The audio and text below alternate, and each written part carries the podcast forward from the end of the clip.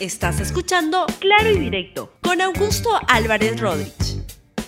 Bienvenidos a Claro y Directo, un programa de RTV. Llegamos al final de la campaña electoral.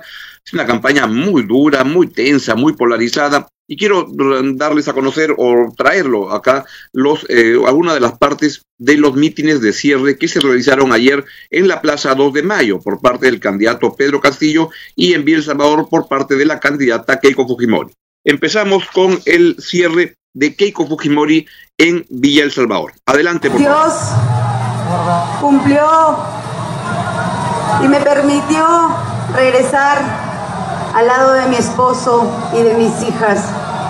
Nunca me imaginé ya tan pocos meses hoy tendría esta oportunidad y esta responsabilidad tan grande de enfrentar esta segunda vuelta, de llegar a pocos días al 6 de junio y enfrentar sobre todo a los riesgos de lo que significa el comunismo en el año del bicentenario. ¿Cómo rompes algo que no se ve, pero está acá? Con el perdón y Keiko va a unificar todo el Perú. Voy por ahí y hay gente que me dice, ¿por qué? ¿Por qué no le exigen más compromisos? A todos ellos les respondo esta noche desde Villa El Salvador. Keiko presidenta, Keiko presidenta, Keiko presidenta. Keiko. Agradecer públicamente al doctor Pedro Cateriano también que nos acompaña por haber estado presente ese día. Gracias, doctor Cateriano. Y es que a pesar de nuestras discrepancias, diferencias, primero está el Perú. Y eso es lo que este equipo humano está demostrando a todos los niños y adolescentes de nuestro país, teniendo a mi familia, a mi esposo y a mis hijas testigos. Mi compromiso con todos ustedes, queridos chicos, que se porten bien, que ayuden en la casa. Vamos a comprar 6 millones de computadoras con acceso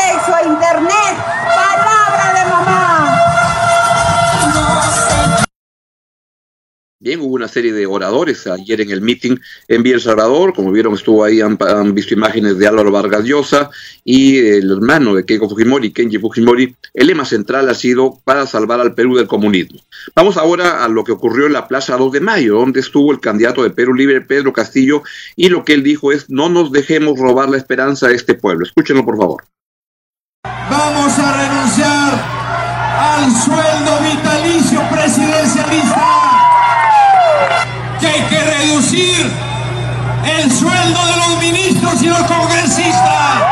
Y también haremos un gesto, no solamente porque es campaña política, sino porque el deber nos llama, porque la obligación patriótica nos llama. Una vez más, en este pueblo que me dirijo al país, al Perú y al mundo, le decimos que en el marco de, de esta fiesta democrática vamos a ser respetuosos de esta constitución y sus instituciones hasta que el pueblo la decida. Acá no ratificamos que el 28 de julio, a través de un decreto supremo, le daremos 72 horas de plazo a los ciudadanos que han venido de otros países a faltar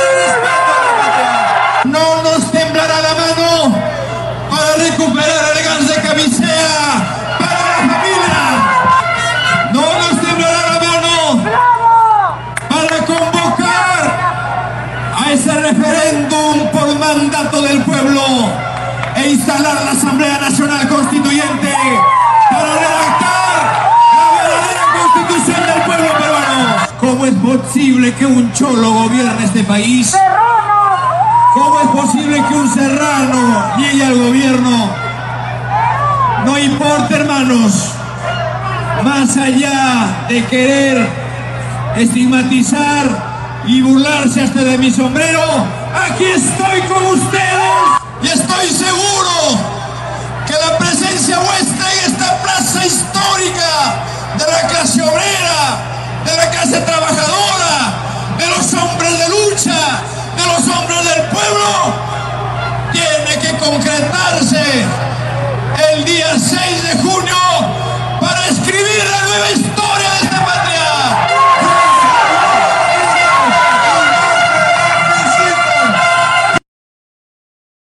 Ha visto algunos de los momentos más destacados de, la, de las reuniones del día de uh, ayer, donde se acabó la, la, la, campaña electoral. Y lo que tenemos es una situación en la cual lo que sucede es que llegamos al final de una campaña que ha sido larga, que ha sido agotadora, que ha sido este, muy por,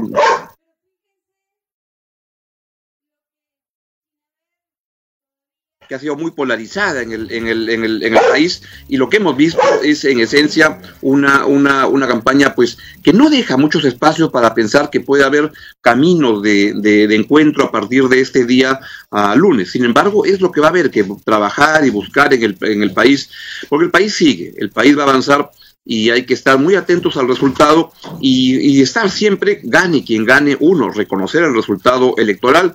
Eso es importantísimo en una democracia, nos guste o no nos guste el resultado que este, se, se obtenga. Quizás la llegada va a ser muy apretada y no va a ser sencillo poder identificar el día domingo, de repente el lunes, de repente un poco más allá, el martes, quién es el ganador de la campaña y entremos a, una, a, un periodo de cierta incertidumbre donde los dos lados reclamen los resultados, el, el, el triunfo con votos que, este, que están, faltan por llegar del extranjero, de las zonas rurales, etcétera. Veremos qué pasa. Lo que hay que es ya ir con tranquilidad, la campaña ha terminado y el lunes hay que empezar a construir, más que construir, reconstruir un país que está muy golpeado tras esta pandemia que ha matado a mucha gente, más de 180 mil personas, que ha este, dejado a mucha gente sin empleo, sin ahorros. El Perú requiere salir adelante y va a demandar de la, toda la, la, la generosidad de todos los peruanos a partir del día lunes. No caigamos en las provocaciones de que un lado o el otro, el que pierda, esté diciendo que ha habido un fraude electoral.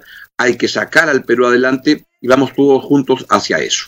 Bien, esto es lo que les quería uh, decir. Les agradezco la compañía en toda esta cobertura que hemos tenido en claro y directo de la campaña electoral. Los invito a que estén este domingo en la transmisión que vamos a hacer en RTV de la jornada electoral para que usted pueda contar con información oportuna, plural, este, y intentaremos que sea una opinión inteligente. Nos vemos el lunes. Chao, chao. Gracias por escuchar Claro y Directo con Augusto Álvarez Rodríguez. Suscríbete para que disfrutes más contenidos.